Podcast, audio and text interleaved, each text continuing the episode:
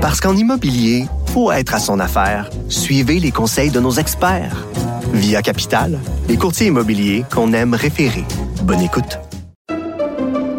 Pendant que votre attention est centrée sur vos urgences du matin, vos réunions d'affaires du midi, votre retour à la maison ou votre emploi du soir, celle de Desjardins Entreprises est centrée sur plus de 400 000 entreprises à toute heure du jour. Grâce à notre connaissance des secteurs d'activité et à notre accompagnement spécialisé, nous aidons les entrepreneurs à relever chaque défi pour qu'ils puissent rester centrés sur ce qui compte, le développement de leur entreprise.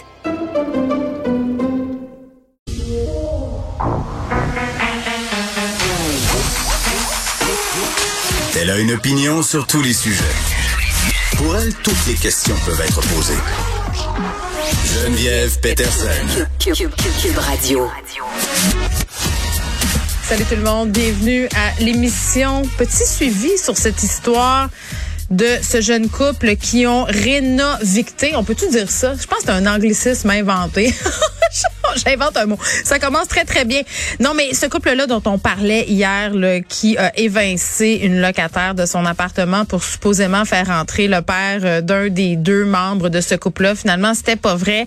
Euh, sont vraiment devenus les visages de la rénoviction à Montréal. Même la mairesse Plante qui s'est prononcée sur ce cas-là dénonce euh, les agirs de ces personnes. Mais moi, j'ai quand même hâte parce qu'hier, on parlait avec quelqu'un euh, du comité de logement dans Villeray. J'ai quand même hâte qu'on m'arrive avec des solutions dans ce type de dossier-là, là, parce que, puis d'ailleurs, je vous invite vraiment à lire le texte de Chantal Guy ce matin dans la presse. Elle chronique sur le fait que son immeuble est à vendre, qu'elle est locataire, qu'elle paie un prix assez acceptable, voire même bas pour le marché et qu'elle craint un peu de se faire évincer à cause d'une reprise de logement, parce qu'évidemment, là, les, les gens qui visitent, c'est un immeuble qui vaut plus d'un million de dollars.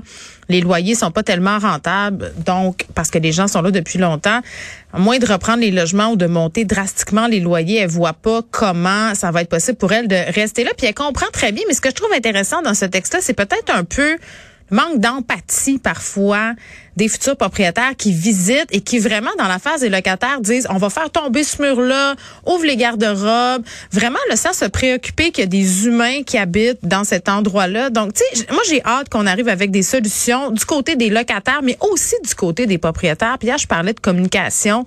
Euh, je pense qu'il y a moyen de moyenner, mais évidemment pour ceux qui veulent rien entendre, à un moment donné, il va falloir se doter d'une politique claire, de balises claires. Voici ce que tu peux faire, voici ce que tu ne peux pas faire et contourner la loi, comme on l'a vu dans le cas de ce jeune couple-là, et se sont fait pogner. Bon, évidemment, là, ont pas été les pogos les plus dégés de la boîte. Ce chapitre-là, ils se sont mis en scène sur Instagram et ça, ça c'est venu les, les surprendre, euh, hein, les hanter par la suite. Mais voilà, euh, donc la mère Esplante qui dit que ça n'a pas de bon sens. Je suis très, très contente euh, d'un des sujets dont on va parler à l'émission aujourd'hui. Gros dossier euh, d'enquête et de Radio-Canada sur cette fameuse étude Why qui, dans les années 2000, euh, vraiment fait peur aux femmes quant à la prise d'hormones.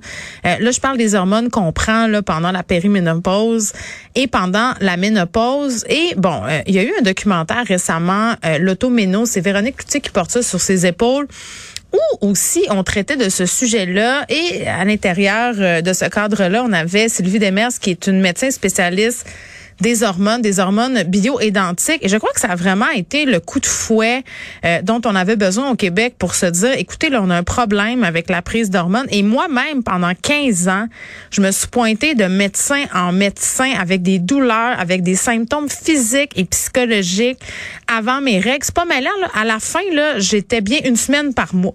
Donc, j'étais en douleur chronique, systématique, avec des hauts et des bas euh, au niveau psychologique. C'était sans arrêt. J'étais épuisée. J'en pouvais plus. Et c'est vraiment quand je suis allée voir un spécialiste en hormonothérapie suite au visionnement de ce document-là, de ce documentaire-là, l'automéno, que j'ai dit, ben, écoute, on dirait que c'est ça que j'ai. Je vais aller voir. Et pouf, je prends des hormones, non pas à cause d'une périménopause ou d'une ménopause que je soupçonnais au départ, mais parce que je faisais de l'endométriose depuis 15 ans sans le savoir. Et j'ai vu des médecins là qui voulaient me prescrire la pilule en continu. Ah ouais, euh, des stérilets hormonaux, des stérilets de cuivre. On me dit que c'était dans ma tête. On me dit que j'exagérais. On est allé jusqu'à me prescrire des antidépresseurs. Mais j'étais là, je suis pas déprimée. C'est cyclique. Je veux dire, à chaque mois, ça revient. Et là, pour la première fois de ma vie, j'ai vu un médecin qui me regardait d'en face, qui me dit, voyons, c'est pas normal d'endurer ça. C'est pas normal d'avoir mal comme ça, d'avoir des symptômes comme ça. Madame, on va le régler, votre problème. Et ça fait trois mois qu'il a réglé mon problème et je peux vous dire que ça change la vie. Donc, on va parler à Dr. Demès un peu plus tard à l'émission. Et évidemment, je m'excuse. La sixième vague. Ben oui. c'est officiel. On a eu notre petit certificat d'authentification. Le Québec est officiellement plongé au cœur de cette sixième vague-là. Est-ce qu'on la prend assez au sérieux? Je sais pas pour vous, là, mais autour de moi, littéralement, tout le monde a la COVID. Littéralement. Ceux qui l'ont pas eu, venir jusqu'à maintenant. Mon Instagram, c'est juste des tests COVID en story. Genre, ah, j'ai gagné le gros lot. Ah, c'est moi. Ah, enfin, c'est moi. Ah, je l'ai à la fin. Donc voilà. Et là, j'ai envie de vous dire, comme sur un site de clickbait, tout le monde a la COVID. Devinez ce qui se passe ensuite.